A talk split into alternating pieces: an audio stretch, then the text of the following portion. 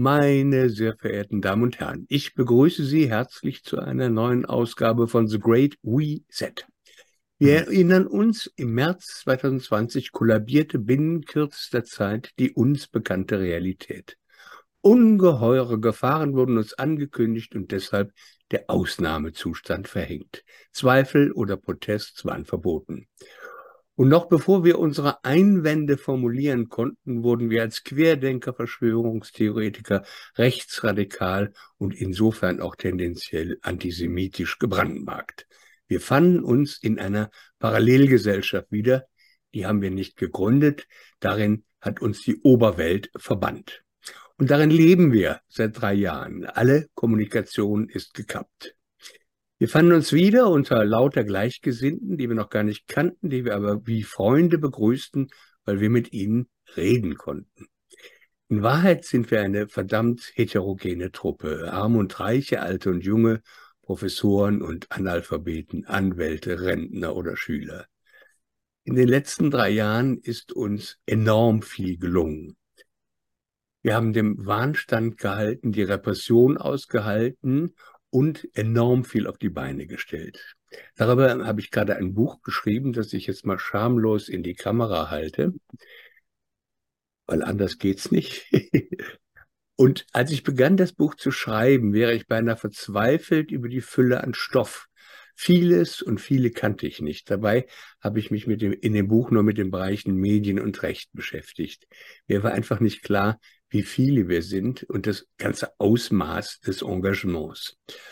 Und ganz am Schluss fiel mir noch etwas anderes auf. Was uns widerfahren ist, hat sich in etwa 200 Ländern auf unserem Erdball fast genauso ähnlich zugetragen. Aber ich habe keine Ahnung, was da passiert ist und ob sich da ähnliche Parallelgesellschaften gebildet haben. Es wird Zeit, dass wir in unserem Ghetto mal die Flagge der Internationale hissen. Das wollen wir heute versuchen. Ich darf Ihnen meine Gäste vorstellen. Barbara de Mars ist Journalistin und Autorin. Sie lebt seit vielen Jahren in Italien, dem ersten Corona-Hotspot in Europa. Und als es losging, ist sie erstmal zu Fuß durch die Toskana gewandert. Das muss man erstmal drauf kommen und hat über ihre Erfahrungen später ein schönes Buch geschrieben, Wahrnehmung und Wirklichkeit, eine Ergehung. Marijn Puls ist Niederländer. Er ist Filmemacher und hat zum Beispiel mit Milos Matuszek den großartigen Film Pandemd, die Welt im Bann einer Pandemie, gedreht. Siri Rideau ist eine deutsche Journalistin und ebenfalls Filmemacherin. Sie lebt seit über 25 Jahren in Los Angeles in den USA und arbeitet unter anderem als Nachrichtenchefin für Radio Pacific. Siri, wann hast du gemerkt, dass da was nicht stimmt mit dem Corona-Regime? Haben die USA nicht erst später heftig reagiert? Also ich muss sagen, ich habe es relativ schnell gemerkt, weil was ich auch noch sagen möchte, ich ähm, besitze drei Beerdigungsinstitute. Ich weiß, es klingt jetzt komisch, aber da bin ich auf der Frontline, wo wir in den ersten zwei Wochen mit Hazmat-Suits, also diesen ganzen Sicherheitsanzügen, in Häuser gegangen sind, wo Leute an Corona gestorben sind, weil wir nicht wussten. Die haben ja alle total übertrieben. Und mehr und mehr haben wir diese Sicherheitsmaßnahmen weggelassen, weil wir gemerkt haben, es passiert nichts. Und also wir, eigentlich nach zwei Wochen war das klar, schon von vornherein war ich sehr misstrauisch, weil wir hatten jetzt so viele verschiedene Pandemien ausgerufen, die sich immer als Unsinn äh, dargestellt haben letzten Endes. Und ja, ich hatte gleich das Gefühl, da stimmt was nicht. Und ich war entsetzt, wie auch meine besten Freunde und viele Leute, ich bin hier in einer progressiven Community, also alle sehr links. Und ich meine, Kalifornien ist ja überhaupt sehr progressiv normalerweise. Und da ist ein Wind von Faschismus durchgeweht. Also da ist mir ganz anders geworden. Und ich habe dann irgendwie gedacht, okay, aber in Deutschland wird das nicht passieren. Von Anfang an, war das von Anfang an? Ja, und ich habe gedacht, also hier haben wir es ja richtig hart, also nicht nur die Lockdowns gemacht, sondern dann gab es ja auch noch dieses MeToo und diese ähm, Black Lives Matter. Und da gab es hier solche Demonstrationen relativ schnell, dass ähm, sie haben hier ähm, Militärfahrzeuge und Panzer auf der Straße gehabt mit Bewaffneten, mit äh, Maschinengewehren. Wir konnten nicht mehr von einer Stadt zur anderen. Also es war extrem. Ich habe mal fünf Jahre als Kriegsberichterstatterin gearbeitet und das hat mich total daran erinnert. Das wusste ich alle, dass mit Panzern in, durch LA gefahren sind. Und wann hast du gemerkt, dass deine Kritik unerwünscht ist? Sofort. ich meine, die haben einfach von vornherein gesagt, ach, du bist ja schon wieder so ein Conspiracy Theory. Dieses Totschlagargument Wort, was ja, wie wir wissen, aber die meisten nicht, vom CIA geprägt wurde, um eigentlich ungemütliche Fragen zu diskreditieren. Und ähm, also relativ schnell. Ich habe dann äh, mit dem Gesundheitsministerium hier, also in Los Angeles, mit dem machen wir, stellen wir die Totenscheine aus. Äh, mit dem Coroner, das ist der Leichenbeschauer. Mit den ganzen habe ich gesprochen. Ich habe denen nach ein paar Monaten Listen vorgelegt, dass wir überhaupt keine Leute haben, die nur an Corona gestorben sind. Wir hatten Leute, die sind mit unglaublichem Übergewicht, also hier von 400 Pfund bis 800 Pfund, also muss man sich mal vorstellen, die sind an Corona gestorben. Also ganz Leute mit ganz schwer anderen Gesundheitskomplikationen. Und dann nach den Impfungen, nachdem das losging, haben wir auch gemerkt, wow, wir haben mehr Leute, die nach den Impfungen sterben, wie nach Corona. Und also das war was, die vom Gesundheitsministerium und vom Leichenbeschau, die haben mir gesagt, ja, ja, danke für die Daten. Und ich habe nie mehr was gehört. Ich habe noch zweimal nachgefragt, hat sie nicht interessiert.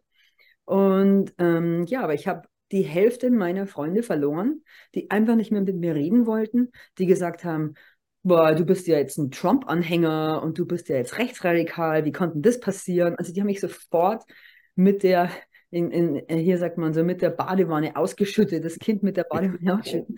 Mhm. Und ich habe mir einen ganz neuen Freundeskreis gesucht, in dem ich eine Gruppe aufgemacht habe, die heißt Natural Health First.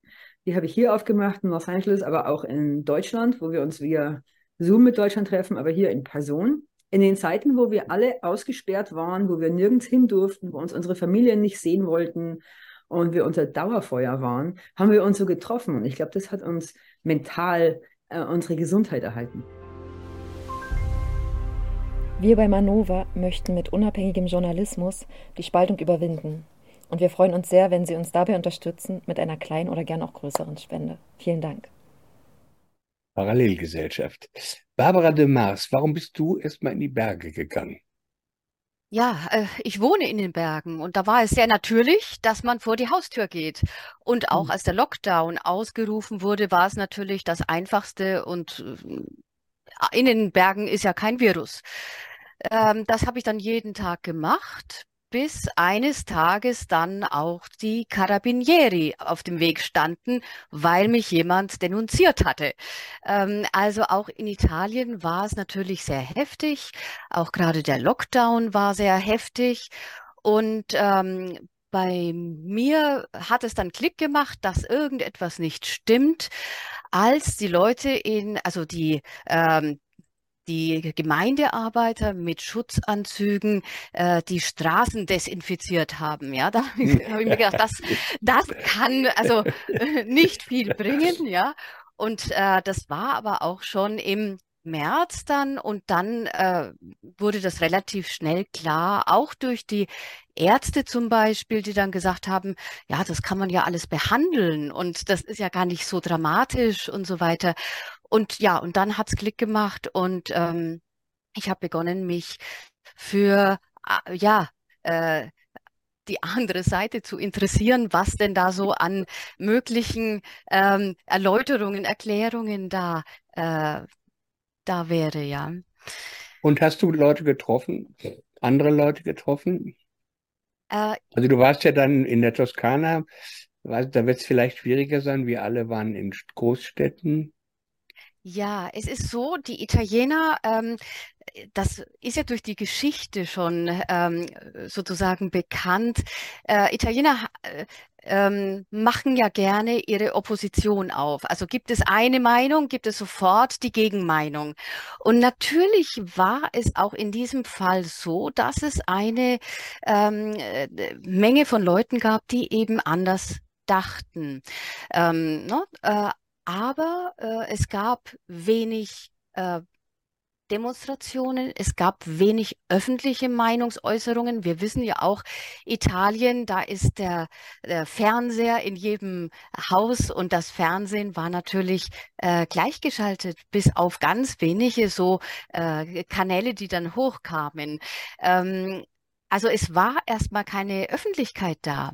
Und dann ähm, dann waren es allerdings äh, zuerst die Hafenarbeiter am Hafen von Triest, äh, die dann mal äh, einen, die dann gestreikt haben und die dann zum Beispiel diesen Green Pass, diesen äh, Impfpass ähm, nicht akzeptiert haben. Und das war so zuallererst mal ein bisschen eine, ähm, ja, ein, eine sichtbare Art äh, der, der Opposition oder der, des Protests.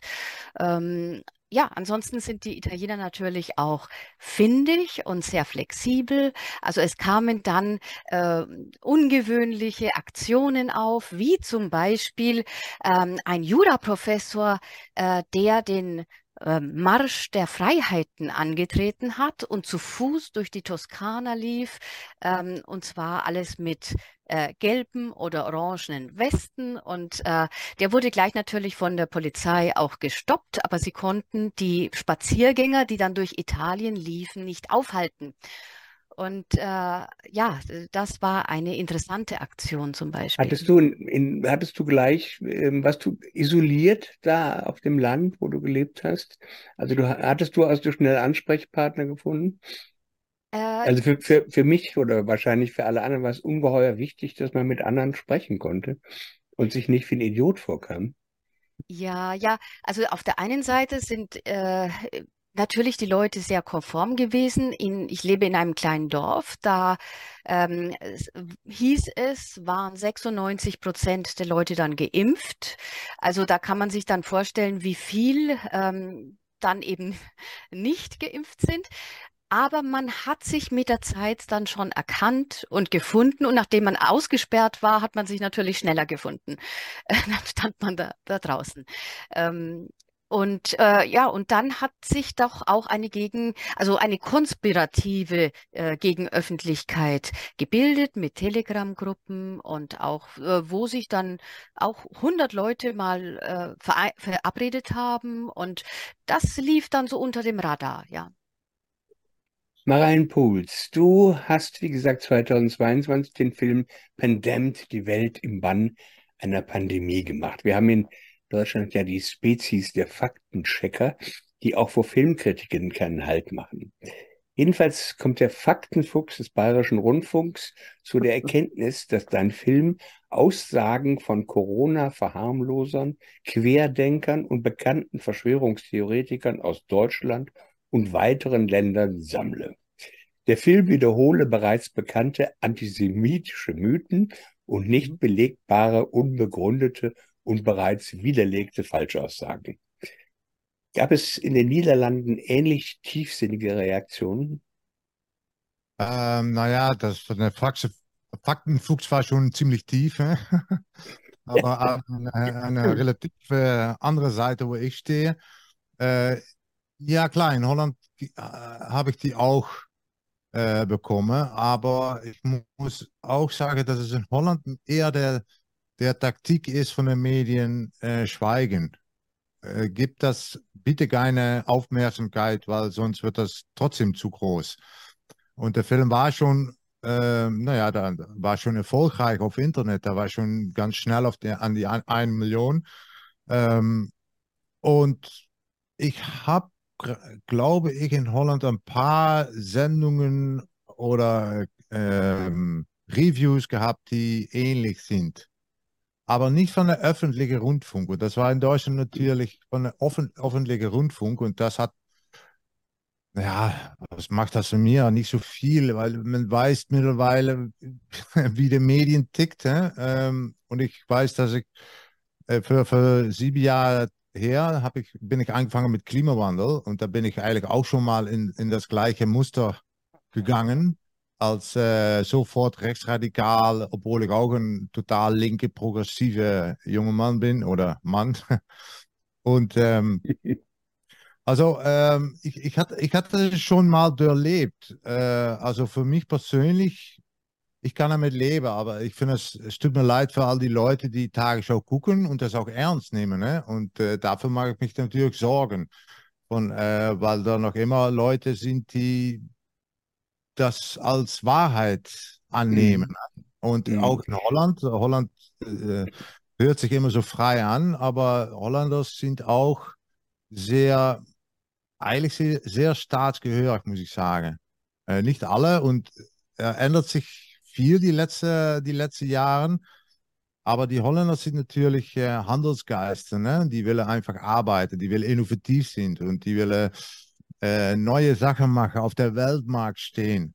Und da kam Corona und all die, die Geschäften, die so gerne weißt du, auf das Podium ähm, kommen wollen, ja, die mussten irgendwie staatsgehörig sein, weißt du? Und dann ähm, und ganz viele Geschäfte waren auch subsidiert äh, mit Subventionen von der Staat. Also da wird es natürlich schwierig für den Holländer. Also der ist dann geistlich, ist er vielleicht skeptisch, aber praktisch macht er noch eigentlich zu wenig. Das ist eigentlich das, finde ich immer das Schade ähm, von, von Holländer. Das hat mhm. sich die letzten zwei Jahre ziemlich geändert. Da sind viele Protesten, viele Demos auf die Straße, ne? Und äh, aber da ist auch. Da, da kommen wir noch drauf, ja, die, wie weit das mit anderen, mit anderen Bewegungen zusammenhängt.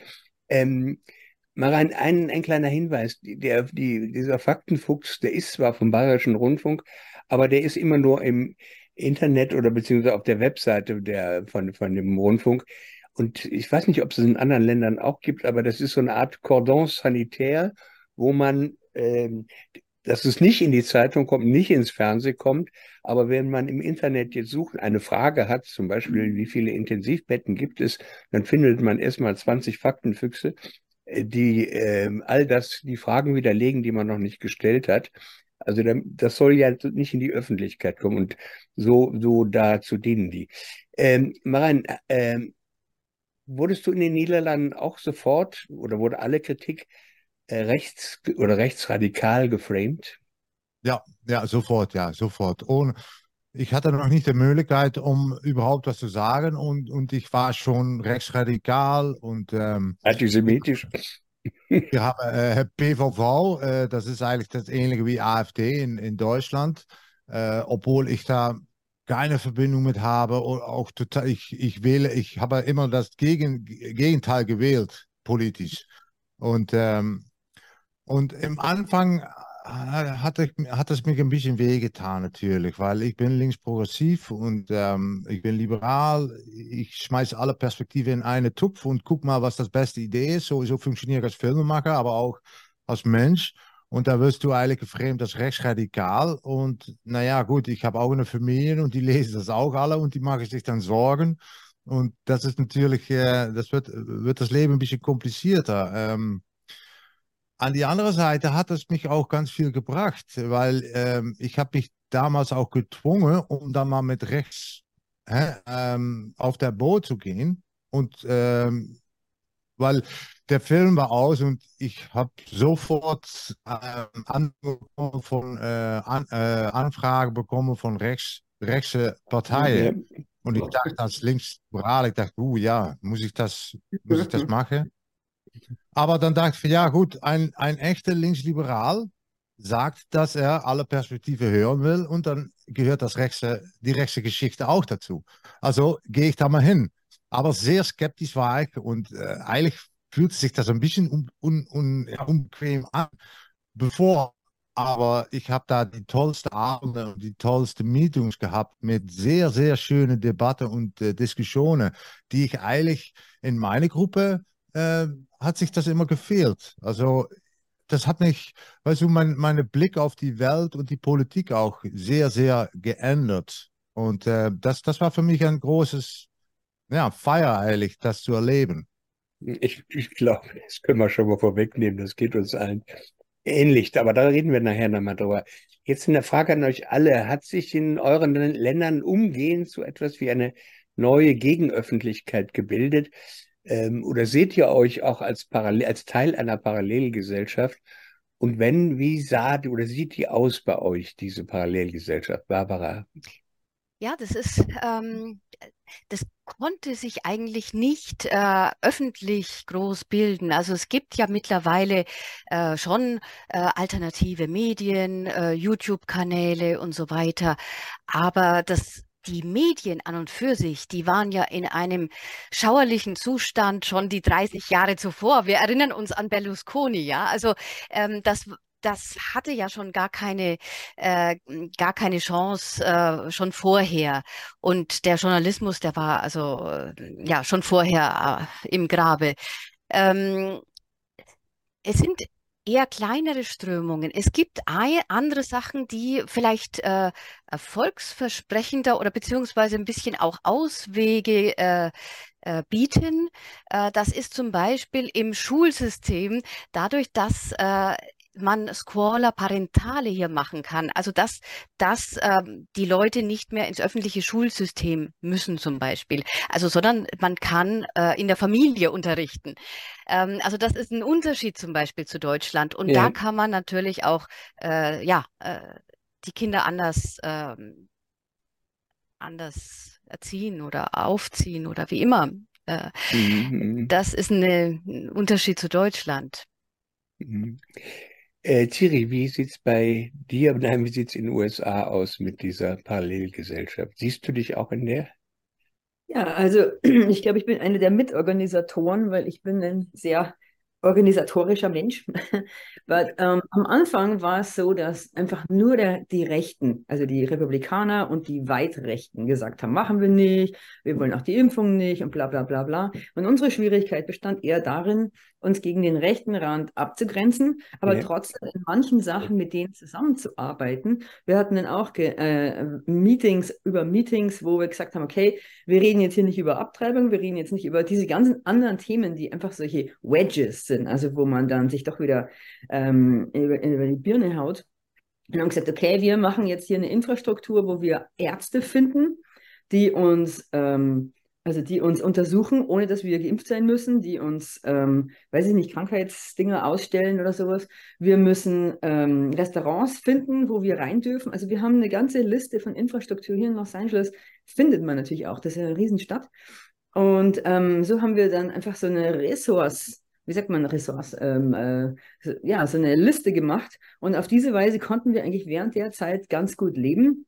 In den Medien war es schwierig, weil wir gesehen haben, das kennt ihr vielleicht auch, der Center for Countering Digital Hate. Das ist so eine ähm, Organisation, England, Amerika, also eigentlich ein, auch von diesen Five Eyes, also die äh, Australien, England, Neuseeland, Amerika, ähm, also die Kanada, genau und ähm, die alle möglichen Organisationen gemacht haben, und zwar auf höchster Ebene. Die haben das alles immer als Non-Profit hingestellt, weil als Regierung durften sie natürlich nicht so klar zensieren. Aber diese Non-Profits haben also erstmal alles äh, deplatformt und also aus den Medien rausgezogen. Also ich wurde gleich nach kürzester Zeit auf Facebook, Twitter, Instagram, alle diese Dinge geblockt. Und ähm, wir sind halt dann auch zu Telegram oder anderen Dingern gegangen. Und, aber ich habe den Eindruck gehabt, dass unsere Gruppe gewachsen ist, während die andere Gruppe immer kleiner wurde. Und jetzt vor allem mit diesen ganzen mehreren Boostern und mehreren Boostern, also hier der Uptake von diesen Boostern ist unter 5%. Also das heißt, fast niemand will die mehr. Und ähm, trotz der ganzen Propaganda, die auf uns niederrieselt und wo man merkt, wenn man googelt Propaganda, dann hört man nur über den Zweiten Weltkrieg. Also die sind im völlig äh, in Denial, dass Propaganda heute ähm, unsere ganzen Mediensysteme ähm, am Laufen hält. Und ich finde das extrem gefährlich. Also hier gab es ja ein Urteil von einem Richter, der gesagt hat, ähm, die Bundesregierung hier in den US darf ähm, nicht Twitter oder solchen äh, Firmen sagen, dass sie zensieren müssen, auch wenn sie es gemacht haben. Und dann haben sie das einfach verlagert auf Non-Profits. Jetzt sind es Non-Profits, die das einfordern. Und das sind Non-Profits, die vom Council on Foreign Relations und diesen ganzen großen Gruppierungen, äh, Atlantikbrücke und sowas alles, mitfinanziert werden. Also da ist schon enorm viel Geld. Bei uns gab es, äh, also nur einfach, es wurde schnell Kommunikation hergestellt. Es äh, bestehende Plattformen schalteten um auf äh, Corona-Kritik und es entstanden sehr viele und zum Teil hervorragende äh, Plattformen von verschiedenen Gruppen, Ärzten, Anwälten, äh, Wissenschaftlern ähm, oder Journalisten. Und das ist eine unübersehbare Fülle geworden. Also es ist ganz früh Kommunikation hergestellt worden, damit Und das Wichtigste war, dass man ja miteinander reden konnte. Das war schon fast egal was, ähm, damit man sich nicht völlig bekloppt fühlt. Äh, äh, Maran, war das bei euch in den Niederlanden auch? Ähm, also, dass, dass viel Gegenöffentlichkeit im wörtlichen Sinne durch Medien entstand? Äh, durch andere Medien entstand? Genau, die, die neuen Medien. Ne? Ähm, ja, da hat, sich, da hat sich sehr viel geändert. Viele neue Medien haben sich gegründet auch.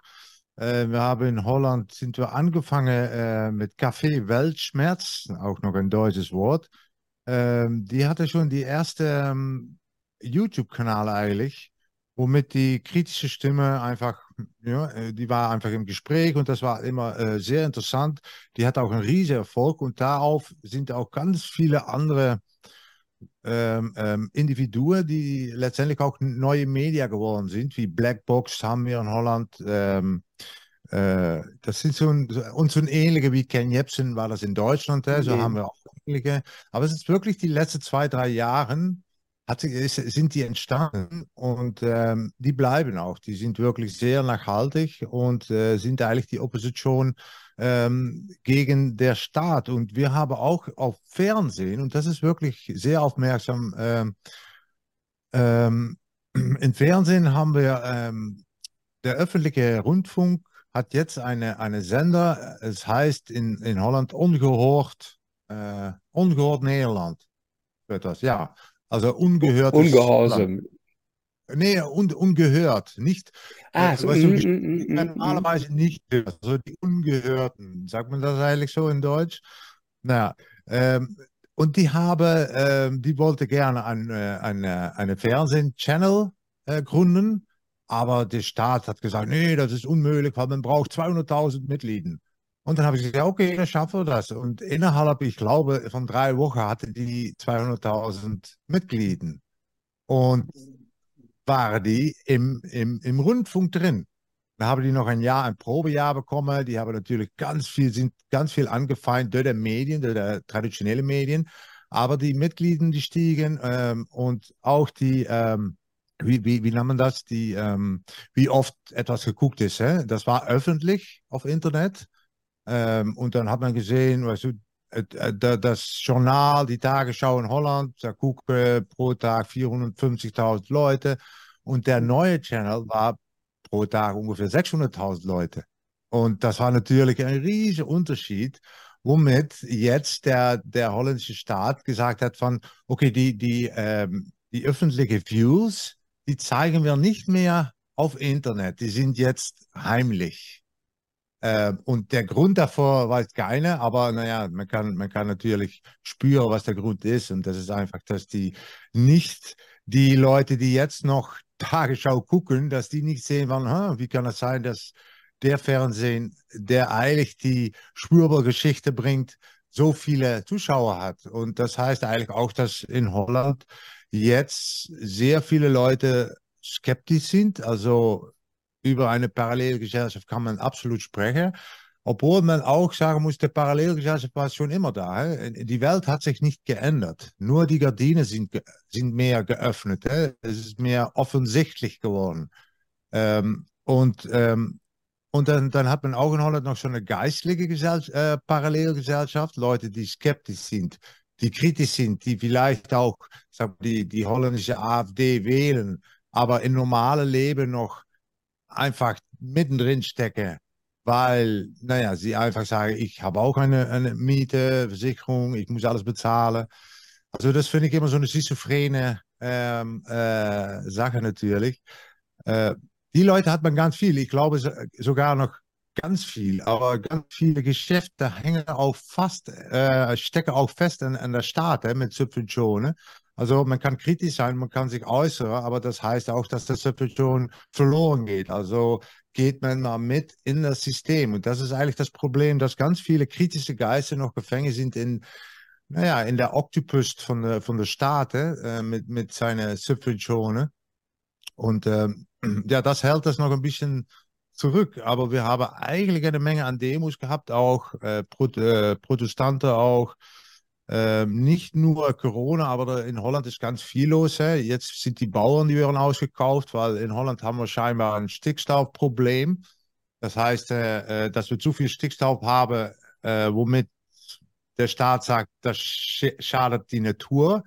Ähm, das ist natürlich, ähm, faktisch ist das nicht so, aber die brauchen natürlich Fläche, um neue Gebäude zu bauen. Und Holland will natürlich weg von die von die Landwirte auf der, auf der Wiese und will mehr nach die uh, Urban Farming. Äh? Und damit ist in der ganzen Landwirtschaft auch ein riesiger äh, Widerstand eigentlich so ähnlich wie Deutschland, aber wenn man hört, dass 60 Prozent von die, von die Milchviehbetrieben äh, einfach weg müssen, naja, da kommen die Bauern natürlich in eine, eine, eine Art von Revolution, ne? weil eine, eine echte Revolution kommt immer von den Bauern natürlich. Schließt, schließt das an an, die, an den Corona-Protest oder gibt es da eine Teilmenge? Ah. Nee, das ist ähnlich, ja. Äh, und das ist, das ist schon krass und eigentlich eine, eine gute Voraussicht, dass Guck mal, ich komme von der Klimawandel. Ne? In 2015 hatte ich schon eine erste kritische Film gemacht über Klimawandel.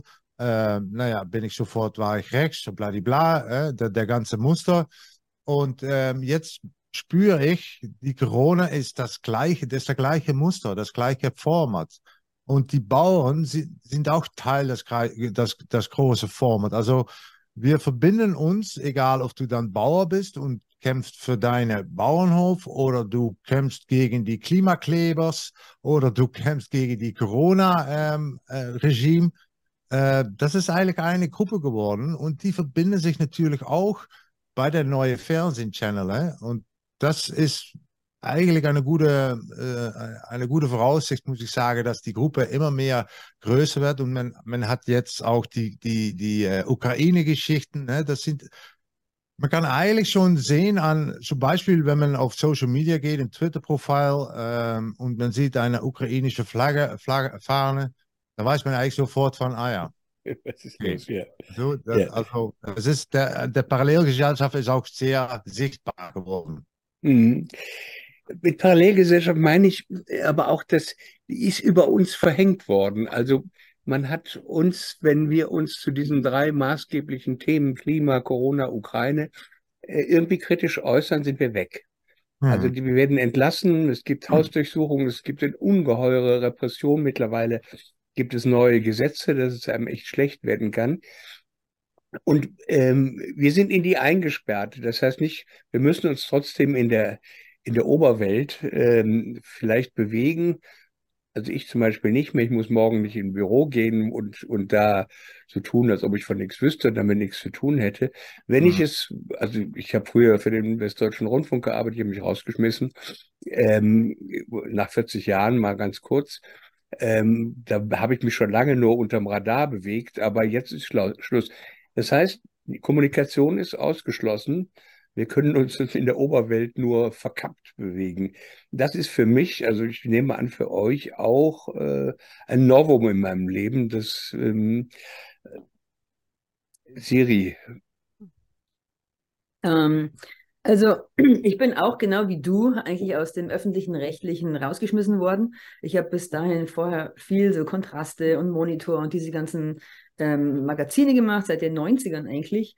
Und mehr und mehr wollten sie diese Themen nicht. Und also das hat schon in den 90ern angefangen. Das ja. ist jetzt nicht Neues, das jetzt erst ist. Jetzt machen sie noch die, äh, die Sahnehäubchen drauf oder sowas. Aber ähnlich wie was ähm, Mar, Marine gesagt hat, ist like, hier hast du auch Joe Rogan Podcasts oder ähm, Russell Brand Podcasts, die haben 10 bis 20 Millionen Viewers hier. Davon können CNN oder irgendwelche anderen Sender hier nur träumen, die vielleicht auf ein, zwei Millionen kommen. Und insofern, die ganze Situation hat sich enorm geändert und dass durch auch Rumble gibt, also ich weiß nicht, Rumble ist in Deutschland vielleicht nicht so ein großes Ding, aber hier ist ganz viel auf diesen alternativen Kanalen, auch mittlerweile auf Twitter wieder mehr. Ähm, und ich meine, ich bin total für diese Art von Meinungsfreiheit. Wenn da jetzt auch ein paar blöde Leute drauf sind, die irgendwelche rechten Sachen sagen, dann müssen wir damit umgehen können. Also meiner Ansicht nach brauchen wir das auch. Und ähm, dass diese Cancel Culture und diese Idee, dass wir zu blöd sind, uns unsere Meinung zu bilden und deswegen müssen sie im Interesse der Allgemeinheit uns zensieren und wir dürfen uns unsere eigenen Gedanken nicht machen, ist einfach eine unglaubliche Arroganz die ich in diesen Medien sehe, aber ich sehe auch, wie die gesteuert sind vom Staat. Und also vor allem, wie gesagt, in den Five Eyes. Und also hier gibt es mehr und mehr. So, es gibt zum Beispiel The High Wire. Ich weiß nicht, ob ihr das kennt. Das ist eine Sendung, thehighwire.com, befasst sich nur mit ähm, solchen Impfthemen oder mit Fluoride oder sowas. Ähm, dann gibt es natürlich Robert Kennedy Jr. hier mit seinem Children Health Defense. Ähm, mit dem arbeiten wir auch mit unserer Natural Health First Gruppe zusammen. Also es gibt mittlerweile ganz große Organisationen, die auch Geld haben und die eine Gegenöffentlichkeit darstellen. Und äh, mittlerweile hat sich das hier wirklich geändert. Also im ersten Jahr, wo noch Trump dran war, ähm, haben die ähm, Rechten nicht so dagegen gestänkert. Aber seitdem Biden im Office ist und dann diese ganze hm. Impfgeschichte kam, ähm, haben sie einfach eine totale Kehrtwendung gemacht. Und also das ist ja das Verrückte. Hier hast du ja nie hatten wir irgendwie die, die ähm, äh, Mandates, also dass man die äh, sich impfen lassen musste, weil die gesagt haben, wir sind hier alle bewaffnet, wenn die Polizei zu unserer Tür kommt und uns impfen will, die schießen wir um. Also das ist einfach so eine Mentalität, die ganz anders ist in Deutschland, weil ähm, hier trauen die Leute dem Staat überhaupt nicht. Und in Deutschland, so wie ich aufgewachsen bin, war schon der Staat eher was Positives, wo man irgendwie Unterstützung kriegt. Das ist hier im Grunde das Gegenteil. Und ich glaube, mhm. deswegen ist Amerika eigentlich ein Ort, wo man wo sich dagegen gewehrt wird. Das sind ganz viele andere Sachen, die auch hier scheiße sind. Aber das finde ich eine mhm. gute Sache, dass ich nicht glaube, dass wir hier weder die Impfpflicht kriegen, noch diese CBDCs, also die Central Bank Digital Currencies, noch diese ganzen Sachen. Es gibt eine ganz starke Gegenöffentlichkeit hier dagegen und das ist mir mhm. recht. Mhm. Habt ihr eine Ahnung, eine ungefähre Ahnung, wie viele Menschen das in den äh, Italien, den USA und den Niederlanden sind. Also mal rein, wenn du sagst 600.000 Leute äh, Zuschauerquote bei dem Fernsehsender bei, ich glaube, 17 Millionen Niederländern ist schon ganz nett. Ähm, ja. Und du mit 20 Millionen ähm, Followern bei, bei, bei bestimmten Plattformen. Und aber wie ist in Italien? Hm. Hast du eine Idee? Ich bin da jetzt nicht so orientiert. Ich habe auch äh, zu dem, was Siri gerade sagte, vielleicht noch ähm, eine Anmerkung. Also hier, was mir aufgefallen ist, äh, da hat es ein bisschen anders funktioniert mit den Schnittmengen ähm, oder beziehungsweise mit den, äh, mit den Gruppen. Während, also da wurden die Leute auch anders geframed. Äh, da ging es nicht so über das Rechts, Rechts, Recht und Nazi, Nazi, Nazi. Das ist, äh, funktionierte hier weniger. Da war das dann der No-Vax, dann ging das auf die Gesundheitsschiene. Und äh, auf der anderen Seite sind natürlich diese Leute, die sind auch dann ähm, bei den anderen Themen, zum Beispiel die Ukraine, die, die, Klimakrise und so weiter, sind natürlich auch sensibilisiert, aber da stellen sich auch andere Mehrheiten ein. Denn zum Beispiel äh, die katholische Kirche ist da schon sensibel äh, gegen Krieg, beziehungsweise die Leute hier in Italien sind natürlich sehr gegen die, ähm, ja, die äh, äh Maßnahmen beziehungsweise die Waffenlieferungen und so weiter.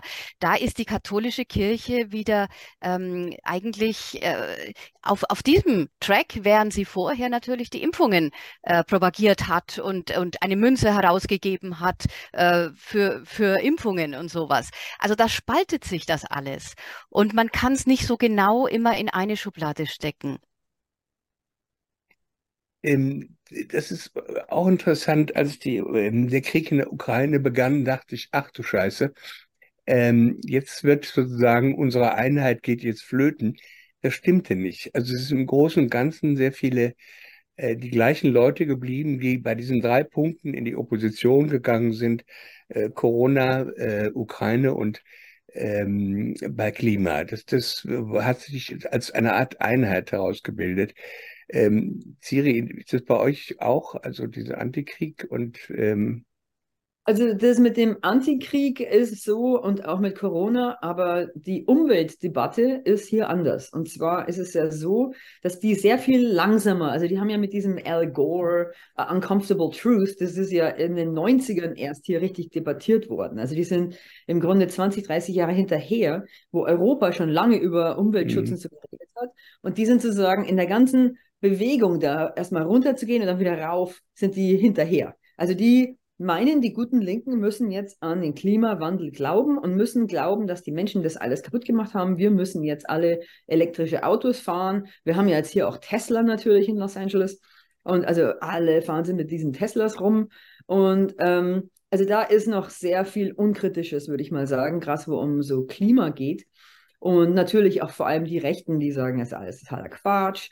Ähm, das, ähm, genau, so die sind jetzt, die, die Linken haben Schwierigkeiten, sich da jetzt ja. von dem abzuwenden, weil sie dann wieder als rechts äh, gesehen werden. Und das, da sind sie noch hinterher. Die anderen zwei Themen, also es gibt hier auch in meiner Radiosendung, ähm, mache ich ganz viel Information, was in der Ukraine wirklich passiert.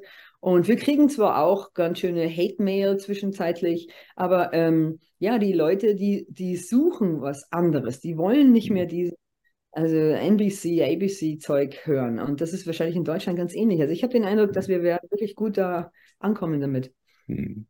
Mal rein in, selbst nach Corona hat mich die Reaktion auf den Ukraine-Krieg in Deutschland nochmal total verblüfft. Erstmal diese Propaganda, ich meine, die ist noch maßloser geworden, die ist noch irrer geworden. Und die Remilitarisierung der Gesellschaft, nachdem wir gerade in Deutschland 70 Jahre aufgewachsen sind im Geist der Verständigung, dass wir uns gerade mit Russland und so weiter und so weiter, alles wurde, ich würde mal fast sagen, binnen Stunden weggewischt. Also Leute, die vor zwei Jahren noch was vor, oh, vor zwei Monaten noch was völlig anderes ge gesagt haben, wurden jetzt, konnten gar nicht genug Waffen liefern. War das in, in den Niederlanden auch? Ja, das ist, das ist komischerweise ähnlich, ja. Obwohl in, in den Niederlanden hatte ich schon sofort eigentlich eine Art von Widerstand, der eigentlich im Anfang schon größer war als bei all die anderen Themen. Und ja, wodurch kommt das, weiß ich nicht, aber ich glaube, die, die meiste hat das schon erlebt. Der, der gleiche Muster kommt hier auf uns zu und ähm, äh, wir hören seit eigentlich seit zehn Jahren, Putin ist schuld, Putin das, Putin yeah. highly likely, ähm, aber keine Fakten. Und irgendwie will, sind die Hollanders auch nüchtern und will einfach Fakten haben. Und die Fakten waren niemals da. Also, also Putin war falsch, das funktioniert in, in, in den Niederlanden nicht mehr so gut. Und, ähm, und wir sehen natürlich, dass der ganze, das ganze Land kaputt gemacht ist durch Corona-Maßnahmen, dass viele Mittelstand einfach weg, weggeblasen ist. Und ähm, dann ist der Holländer, kommt wieder aus, sein, aus seiner Windmole und ähm, und geht auf die Straße und sagt, jetzt reicht. Und ähm, warum, warum sollen wir die Milliarden nach die Ukraine äh, schicken? Weil wir hier mit, mit unseren eigenen Leuten ähm, in die Ärmut äh, rutschen. Und äh, mhm. ich glaube, da waren die Holländer schon, schon früh dabei, um sehr kritisch zu sein, obwohl auch noch eine, eine ganz äh, große Menge an, an Menschen, die einfach mitgehen, Angst haben für Putin, äh, für einen Weltkrieg. Ähm, und äh, naja, aber ich glaube, mhm. das Ehrenteil, wenn man das wirklich in, in Percentages hören will, ich glaube wirklich, dass es 50-50 ist. Ähm, man Ui. tut immer, als ob das eine kleine äh, Gruppe ist, aber ähm, ich glaube, wenn man, weil ich rede mit vielen Leuten und ähm, ich spüre in, in fast alle, die ich treffe, so eine Art von skeptisch gegenüber das Narrativ. Von ja, mhm müssen beide Seiten, Waffen liefern ist nicht das Beste. An der anderen Seite, wenn Leute wirklich in das Links-Rechts-Denken feststecken, äh, dann, dann ist es mehr ein politisches Engagement und dann sagt man eher, okay, ich, ich wähle links, also ich muss für die Ukraine sind. Weißt du, und dann, ja, dann, das ist, aber das ist wie eine, ein Glaube, weißt du, und, und ein Glaube ist eigentlich auch eine, eine festgerostete Gedanke, ne? weil da, in ein Glaube geht man nicht mehr weiter, weil man ist schon da. Und wenn man mhm. in das linksliberale Narrativ, ja, dann widerfragt man das nicht natürlich, weil das mhm. ist dein Glaube. Und da muss man mit so einer Ukraine-Fahne laufen. In Deutschland ist es im Moment so, dass ähm, einer Umfrage, der man, glaube ich, vertrauen kann, entsprechend ähm, 70 Prozent der Deutschen dem Staat nicht mehr vertrauen. Das oh. ist ein, ein, ein Höchstwert, den es, glaube ich, noch nie hier gegeben hat, seitdem solche Sachen erfragt werden.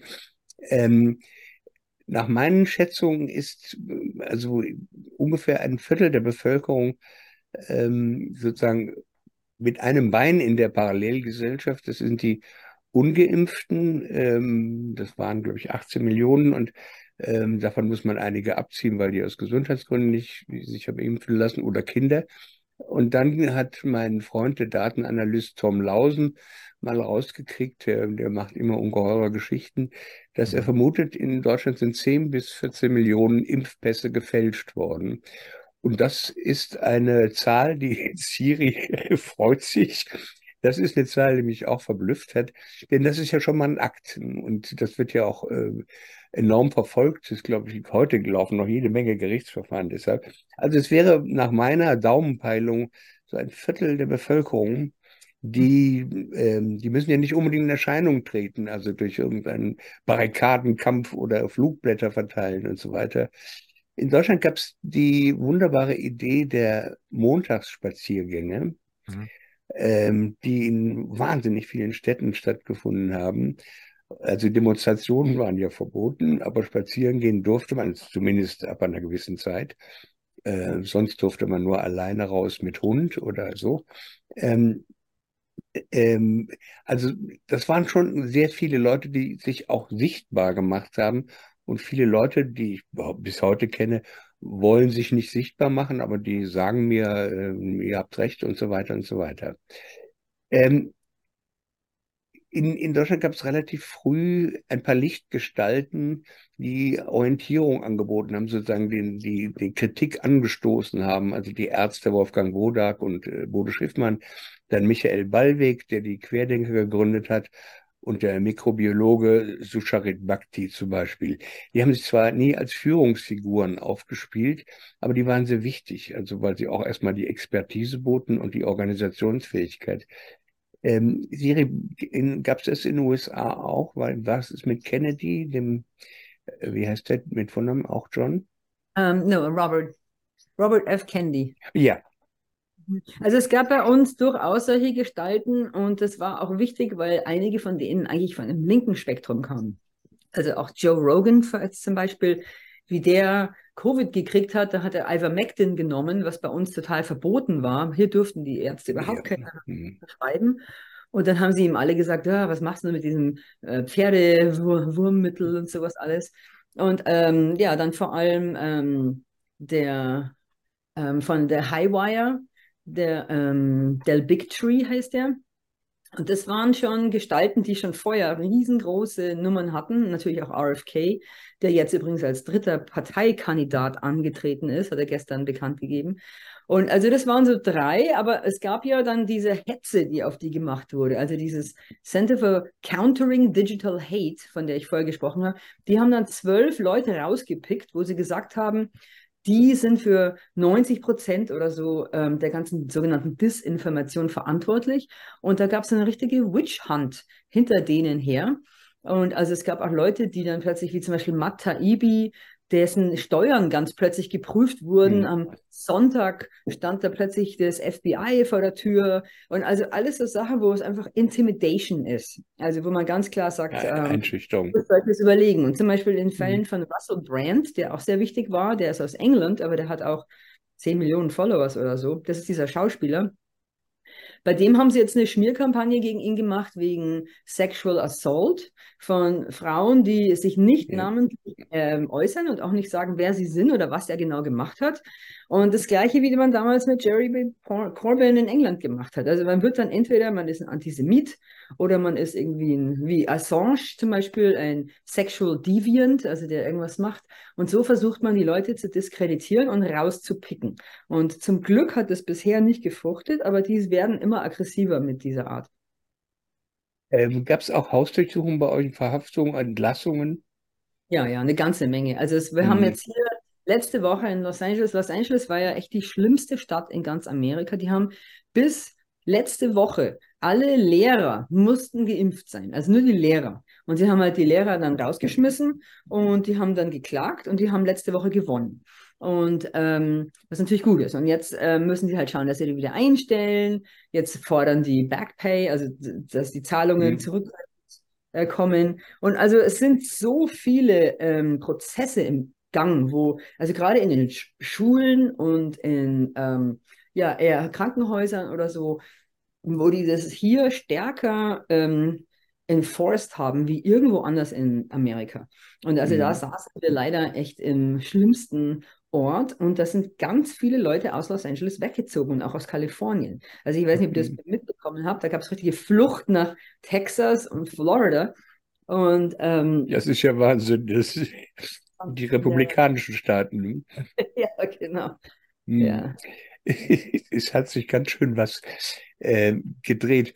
Ähm, aber in Italien fällt mir Giorgio Agamben ein, aber sonst keiner. Ja, doch. Also, also der Philo Genau, ja, in Italien äh, fiel es auf, dass eigentlich Intellektuelle, ein paar sehr wichtige Intellektuelle sich da sofort äh, äh, reingeschmissen haben. Giorgio Agamben war einer, Massimo Cacciari ein anderer, ähm, der da auch sehr kritisch war.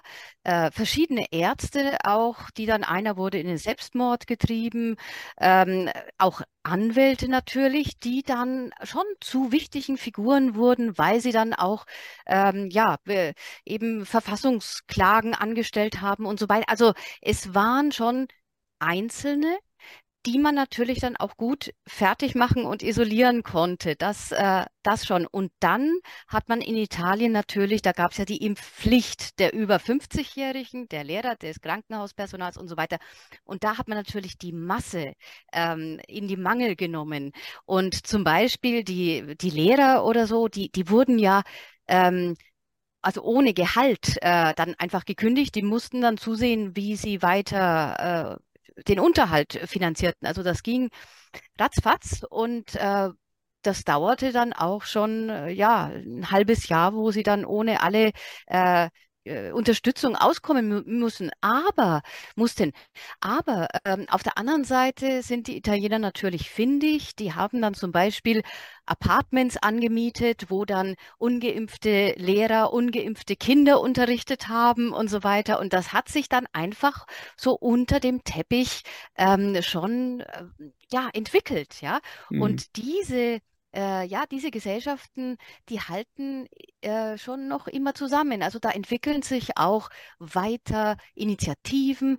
Der, ähm, interessant zum Beispiel in Italien, bevor das Ganze, also äh, Deutschland war gut mit, äh, mit äh, Demonstrationen und Protest und so weiter. Das äh, war eigentlich sehr sichtbar.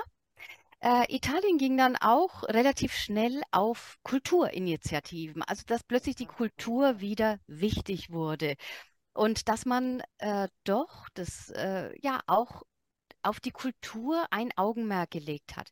Das fand ich sehr beruhigend, dass das nicht ganz aufgegeben wurde in Italien. Und äh, so, ja, äh, gibt es eben über Schule, über Bildung und so weiter verschiedene äh, Wege und In Initiativen, die aber in Italien also jetzt auch nicht von den Massen beschritten äh, werden. Aber hast du den, äh, kannst du ermessen, welchem Ausmaß Corona ähm, die Gesellschaft in Italien gespalten hat? Ähm, welche Spuren hat das hinterlassen? Schlimm, ja, äh, schon äh, schlimm. Auf der anderen Seite wird es natürlich überhaupt nicht aufgearbeitet oder äh, ganz totgeschwiegen, so wie die Vergangenheit in Italien nie aufgearbeitet wird und wurde. Ja, also das ist, es wird einfach ein Mantel drüber äh, gebreitet. Auf der anderen Seite, äh, ich glaube, das hatte Marein vorhin gesagt, oder was, Siri? Ähm, äh, vielleicht Siri, ähm, die jetzige Impfkampagne hat überhaupt äh, keinen Erfolg mehr. Also die Leute ähm, haben es schon kapiert, dass das fünfte Mal Impfen nicht mehr sehr viel bringt. Ähm, aber das ja, wird natürlich in den Medien totgeschwiegen. Aber die, die Leute machen sich schon ihre Gedanken, auch zu den anderen Themen. Jetzt ist äh, in diesen Tagen zum Beispiel, äh, wir werden die Kamine der Privathäuser äh, im Kataster äh, erfasst, ja, damit man danach äh, eben äh, über den Fußabdruck und CO2 und was immer und Heizung kommen kann. Aber ich denke schon auch, dass die Leute da langsam ähm, äh, merken, was läuft und äh, sich da eben entsprechend ähm, ja, drum drücken, ja. Mhm. Jetzt ist ja ein bisschen Zufall, dass wir alle äh, so schöne, nette Altlinke sind, muss man ja sagen. Ähm, denn die, die parlamentarische Linke und die weitgehend auch die außerparlamentarische Linke hat ja total versagt bei all diesen Themen. Ähm, und wir müssen uns alle nochmal neu erfinden als Linke. Ähm, man muss immer so gleich, wenn man sagt, man ist Linker, dann gleich sagen, nicht wie die anderen. Ähm, das ist völlig beschämend. Es ist auch ähm, interessant, dass es sozusagen in allen Ländern ähm, der, der, gleiche Prozess ist. Aber wir haben ja auch, und äh, Marein, du hast es ja schon angesprochen, ähm, neue Erfahrungen gemacht. Also ich hätte früher ähm, nur, wenn es nötig wäre, mit rechten AfD-Leuten gesprochen. Ähm, auf einmal sieht man, die AfD in Deutschland ist die einzige Partei, die unsere Position im parlamentarischen Raum vertritt. Ähm, also dann ist aber auch gut bei mir, dann ich habe sonst nur Kritik an der Partei. Ähm, aber man muss es anerkennen und ich habe dieselbe Erfahrung gemacht, mal wie du.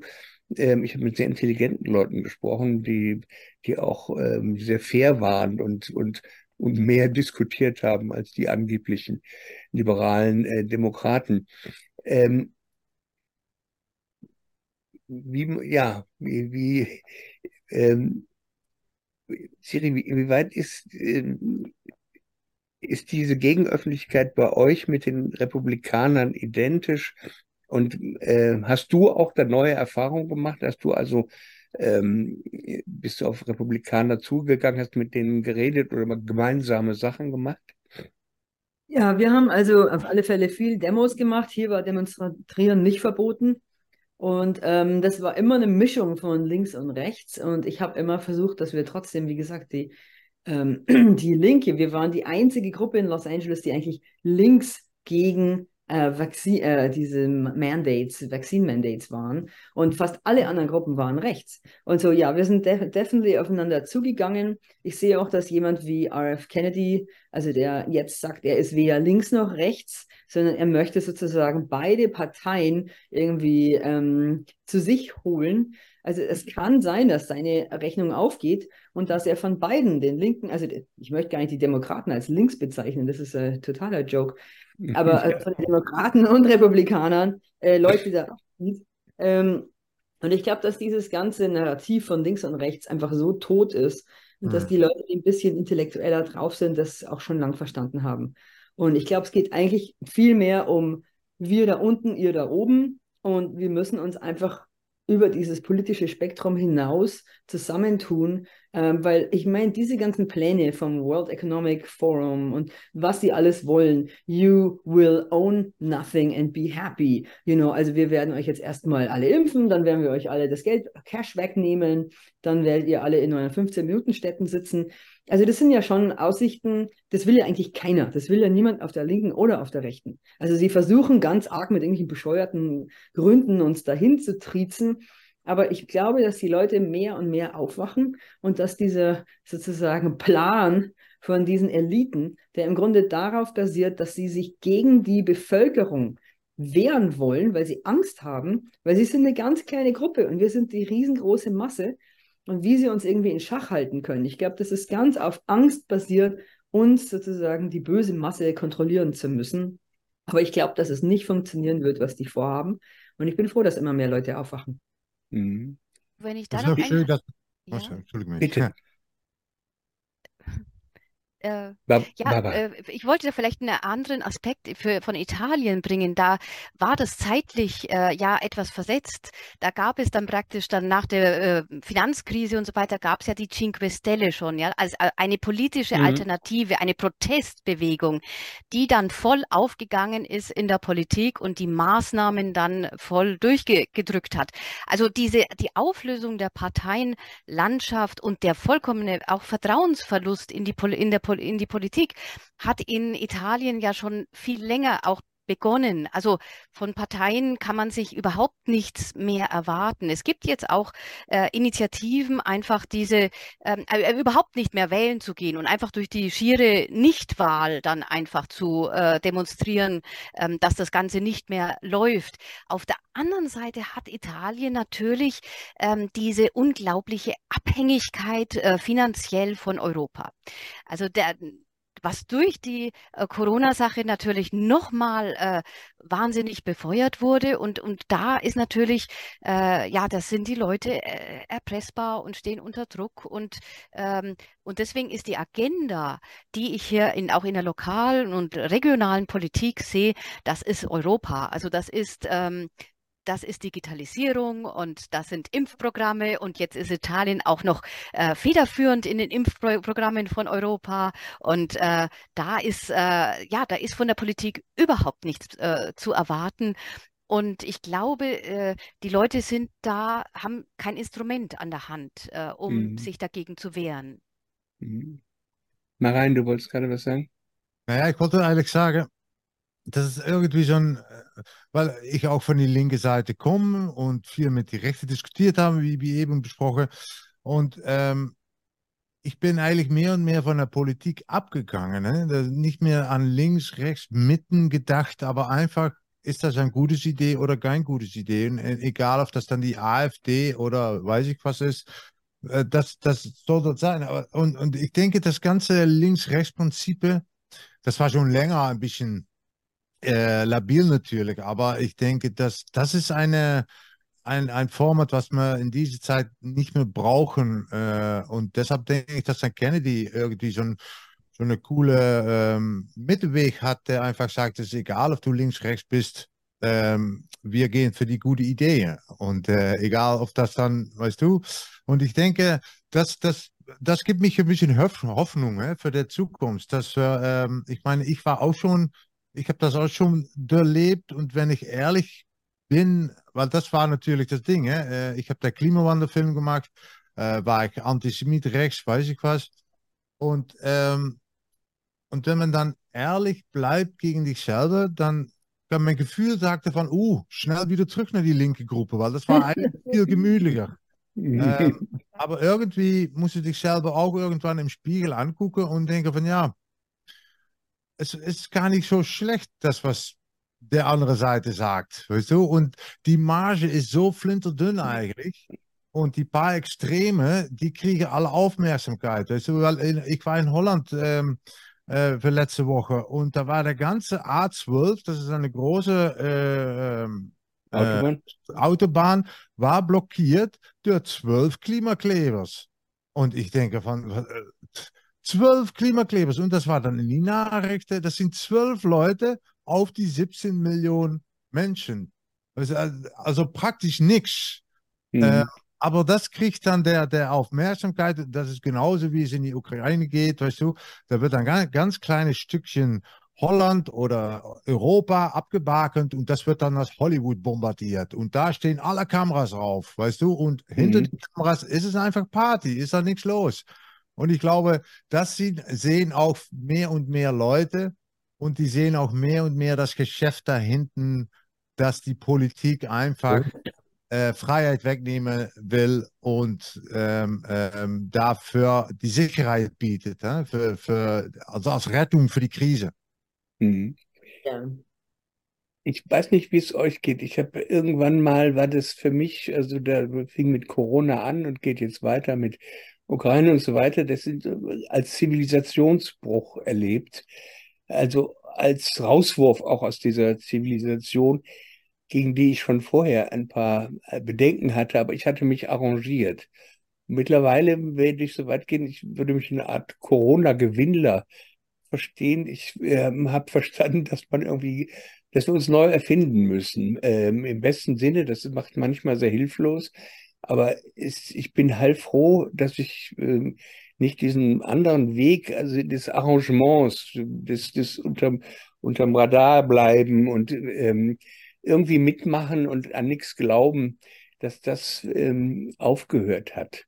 Äh, das heißt nicht, dass ich Lösungen habe, aber ich suche und ich finde, eine Menge anderer Leute suchen auch. Wie seht ihr das? Also sagen den, den, was hat dieser Zivilisationsbruch mit euch gemacht? Also wenn es überhaupt einer für euch war. Ähm, Siri, ja? Ja, also ich sehe das eigentlich als eine unglaubliche Chance. Und zwar, weil eben diese eingefahrenen Parteien und was links und was rechts war, schon ähm, genau wie Marian gesagt hat, vorher schon total korrupt war. Ich habe dieses Lesser of the two evils. Also hier sollst du Biden wählen, damit du Trump verhinderst. Also das sind Ja, zwei das ist völlig das. horrible, unsägliche alte Säcke, die kein Mensch hier eigentlich haben sollte. Also wenn du ein Land hast mit 330 Millionen Leuten, this is the best we can do. Seriously, I mean, und ähm, ja, also ich finde, das hat einfach alles aufgebrochen und das ist am Anfang natürlich erstmal als Disorientierung erlebt und man fühlt sich politisch sozusagen heimatlos mal eine Zeit lang. Ja. Aber ähm, ja, ich glaube, dass wir uns jetzt, sind es drei Jahre, schon neu organisiert haben und uns nicht mehr so leicht mit diesem Narrativ der zwei Polaritäten abspeisen lassen. Und ich glaube, das haben sie die ganze Zeit versucht. Ihr müsst, also ihr seid entweder für mich oder für die Terroristen, so wie Bush das damals gesagt hat, ja. Also entweder oder. Und ich glaube, mehr und mehr Leute haben keinen Bock mehr auf diese Geschichte und merken, dass wir von vorn bis hinten verarscht werden. Und ähm, insofern, ich bin eigentlich sehr positiv in der Ansicht, dass wir jetzt zwar ein paar Jahre haben werden, wo sich das alles wieder organisieren muss und wo wir sicher, genau wie jetzt mit Israel und Palästina, noch einige Konflikte sehen werden, leider, und wo es auch viel Mhm. Leid gibt. Also da sehe ich, ich sehe auch, dass viel mehr Leute noch sterben werden. Also wir haben hier eine Übersterblichkeit von ungefähr 20 Prozent und Boah. wir haben halt ganz viel, wir haben in meinem Beerdigungsinstitut seit 21 mehr Leute, die unter 40 Jahren sterben, wie über 40 Jahren. Also Wow. das hatten wir noch nie. Und das wird überhaupt nicht untersucht, nicht thematisiert irgendwo. Und ich glaube, dass die im Grunde eine ganze junge Generation unter den Bus geschmissen haben, um diese alten Leute zu retten. Und also das ist irgendwie die Zukunft zu opfern, um die Alten, die jetzt in ihren 80ern sind, ähm, zu retten, ist genauso hirnrissig, also als Gesellschaft, ja, ähm, weswegen wir ähm, auf diese Weise einfach nicht weitermachen können. Und ich glaube, Leute kapieren das mehr und mehr. Mhm. Marian, wie ist bei dir? Äh, ähnlich, absolut. Ähm, ich sehe sehr viel Hoffnung. Und, äh, man redet immer über Globalisierung. Und, und ich glaube auch, das ist auch eine Art Globalisierung, eine menschliche Globalisierung. Wir, wir, es ist ein Narrativ und ein Muster, was über die gan- ganze Welt gegangen ist. Und der Klaus Schwab ist bekannt von Island bis an äh, LA und von, von Berlin bis Amsterdam. Und ähm, also das ganze Links-Rechts-Narrativ funktioniert nicht mehr. Das war auch immer ein sehr gutes Instrument, um uns zu, äh, zu trennen, ne, zu spalten. Äh, und was du auch sagst mit, während deiner Demo, dass, dass wir uns alle treffen. Ne? Ist egal, ob du links, rechts bist. Das ist einfach keine gute Idee, um mitzugehen in die Corona-Maßnahme. Weißt du, und das, das finde ich, wir wären irgendwie gezwungen, um, um zusammen zu, miteinander umzugehen. Ne? Und deshalb sehe ich der Zukunft, ähm, ja genau, was schon gesagt ist, dass, äh, wir müssen, glaube ich, noch durch eine enge Tür hin. Aber ich sehe da hinten so viel Potenzial. Ähm, aber wir müssen die, die Ohren steif halten. Müssen, ähm, wir müssen auch konsequent sind, weißt du, dass wir ähm, ja, die, die Rücken gerade halten, sagen wir in Holland. Ist das auch ein deutsches Mhm. Wort? Mhm. Genau, und ähm, ich sehe das immer wieder, äh, dass Leute die Prinzipien zurückkriegen. Ähm, naja, an, der- an der anderen Seite, ich, ich, ich hoffte immer, ich hatte schon zweimal, zwei Jahre zurück das, das gleiche Idee von, ah, das würde die, die Leute nicht akzeptieren. Aber naja, wir, wenn es an mir liegt, fängt der, die neue Welt schon morgen an, aber ich denke, es braucht noch ein paar Jahre. Ja, wir wissen ja noch nicht genau, was, was, wohin wir eigentlich wollen. Aber dass Nee, wir wieder darüber nachdenken, das ist ein Vorteil. Barbara, wie ist es bei dir? Ja, ich glaube eben auch, wie ihr schon sagtet, man darf, man darf auch nicht wie das Kaninchen vor der Schlange sitzen und immer nur auf das Problem starren, sondern einfach sein eigenes Ding machen. Und ich sehe hier so viel an Initiativen, an Eco-Villaggi, an äh, an äh, Gruppen von Leuten, die sich einfach abwenden und äh, ähm, Häuser aufrichten und einfach äh, autark vor sich hinleben oder ihren eigenen Stiefel machen. Und ich glaube, sich einfach auch nicht beirren lassen, also weder in die Angst jagen lassen, noch überhaupt Kenntnis davon zu, zu nehmen, sondern einfach ähm, das das eigene Suchen, ähm, das, äh, das sehe ich doch ja, viele Leute, die das äh, versuchen, ja. Und natürlich ist das nicht, äh, dass man da sofort den richtigen Weg findet. Und ähm, ich kenne auch Leute, die haben versucht, äh, alte Dörfer aufzurichten und dann haben sie sich zerstritten und dann ging es nicht mhm. und dann fehlte die Finanzierung und so weiter. Das sind äh, natürlich Rückschläge auch. Aber der Weg, der wird sich dann schon weisen, indem man ihn geht. Und deswegen muss man ihn einfach gehen. Dann, äh, dann findet man das. Wie schön, dieser Optimismus. Ich, ich habe ihn ja auch in mir entdeckt. Ich sehe aber auch, dass wir mittlerweile semi-totalitäre oder paratotalitäre ähm, Grundmuster haben in der Politik. Die Repression ist gewaltig. Ähm, ähm also ich, man muss noch mal an Edward Snowden erinnern, das war vor zehn Jahren da hat er ja schon erzählt davon, dass die ganze Welt überwacht wird.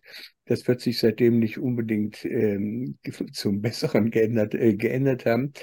Äh, in Deutschland gibt es neue Gesetze, die machen mir schlicht Angst. Äh, die sind unfassbar. Kürzlich ist in Köln eine Frau verurteilt worden, weil sie öffentlich gesagt hat, Putin hatte gar keine Alternative, also zu handeln, wie er gehandelt hat. Ähm, das sind alles Zeichen, wo es mir, wo ich denke, das darf nicht wahr sein. Hm. Ähm, bei dem Optimismus sozusagen, dem Gruppenoptimismus, das eine, aber das andere ist der Zustand der Politik. Ähm, das ist ja kein Zufall. Also ich, ich gehe davon aus, dass die Repression nochmal anzieht. Ähm, wie seht ihr das? Ja, Italien zum Beispiel ist zum Beispiel in Sachen Digitalisierung ja, ich denke, wesentlich weiter als Deutschland zum Beispiel. Und da liefen ja auch, also da, da gibt es ja schon so ähm, ID, äh, so digitale, die, digitalen Green Pass und, und diese ganzen, das war ja alles schon sofort da und auch die Hilfen, es geht alles digital. Ähm, also ja, da muss man einfach nur anarchisch dann nicht mitmachen. Thank you, but no.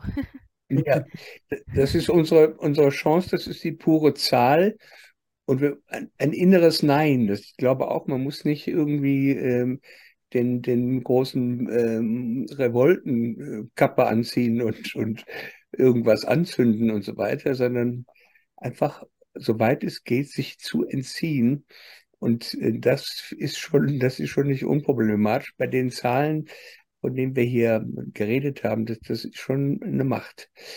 Liebe Leute, wir haben einen Anfang gemacht. Die Flagge der Internationale wurde hier gehisst. Ich fand das hochinteressant. Ähm, die Frage, wie wir uns sozusagen vernetzen, global oder zumindest im, im äh, größeren Bereich, das, die wäre noch zu lösen ähm, ich weiß nicht, ob schon irgendwas passiert, also außer dass man sozusagen amerikanische Publikationen liest oder, oder sowas. Wisst ihr das? Habt ihr nach, also mal auf die, aufs Ausland geguckt äh, in, in der Zeit? Ich habe das zum Beispiel überhaupt nicht. Ja, ich habe viel ähm. aufs Ausland geguckt. Also ich habe natürlich nach Deutschland geguckt, weil meine ganze Familie dort gefangen gehalten wurde und die sind auch alle geimpft. Aber auch nach Kanada oder Australien und Neuseeland, also Länder, wo das noch repressiver war wie hier. Ja. Und selbst in diesen Ländern sind die Leute aufgewacht. Also in Kanada nach diesem Trucker, ähm, Skandal haben sie, glaube ich, hat der Trudeau keinen einfachen Stand mehr. In Neuseeland werden jetzt mehr und mehr kritische Stimmen laut, genau wie in Australien, nachdem sie diese Concentration Camps da hatten. Und wie ihr bestimmt wisst, dieser eine Tau äh, Tennisspieler, der da gebannt wurde, yeah. hat noch ähm, Nummer eins wieder erreicht. Also ich glaube, es sind viele ähm, äh, Public Relation Disasters, die die andere Seite erlebt hat in den letzten Jahren. Und ich glaube tatsächlich, dass es noch ein paar Jahre schwieriger wird. Das sehe ich auch so wie du, Walter. Also, dass wir noch mal mehr Faschismus ausprobieren und dann die Leute mit richtig sich wehren dagegen gehen. Ich glaube, dass die Amerikaner die Ersten sein werden, die sich dagegen wehren. Und ich glaube, dass in Europa die noch mehr mitmachen, länger, aber weil die immer mit einem Auge nach Amerika schauen, yeah. werden die auch sagen, oh, in Amerika ähm, lässt sich das nicht durchsetzen, dann haben wir auch eine Chance, uns zu wehren. Und insofern bin ich da eigentlich ganz guter Dinge. Mhm. Aber es wird ein bisschen dauern. Ich schätze mal, es sind ein paar Jahre. Ähm, was ich sage, sehe, die, die Holländer, die gucken natürlich ganz in der Welt, weil, weil äh, die Holländer sind sehr, sehr international. Äh, die Deutschen dagegen eigentlich gar nicht. Äh, das äh, finde ich immer so merkwürdig, weil alles, was außerhalb Deutschland passiert, ist eigentlich nicht passiert. Ähm, so, na, was ich spüre, das, das ist nicht, natürlich nicht für das größte Teil, aber die Leute, womit ich umgehe in Deutschland, äh, Holländer sind eigentlich, die gucken eher noch über die Grenze, dann, dass die in die Grenze bleiben. Äh, und insofern äh, ist Holland auch ein sehr interessantes Land, weil man hat ganz viele bewusste Leute, ähm, und Holland ist natürlich das, das Beispiel für die neue Welt. Äh, ich meine, der, Digitalisierung, der, der Vergrößerung und ähm, wie sagen wir das, dass da immer mehr Leute, dass, also dass Holland eigentlich gesehen werden muss als eine große Stadt. Ja, und äh, also ich denke, die Holländer sind wirklich äh, sehr, sehr schnell dabei. Die Deutschen, ja, das, das, das dauert immer ein bisschen länger, ja. Es war mir eine Freude, euch kennengelernt zu haben. Das macht ja auch Mut, obwohl das alles nicht ganz leicht. Wir haben, wir hätten noch viel zu besprechen. Ähm, wir haben die Flagge gehisst, dass wir einander mal zur Kenntnis genommen haben. Barbara de Maas, Marianne Pools, Siri Redo, tausend Dank. Es war mir ein Vergnügen. Tausend Dank, auch. Walter. Macht's gut, ihr Lieben. Tschüss, tschüss. Ja, Schön. Tschüss, tschüss. tschüss.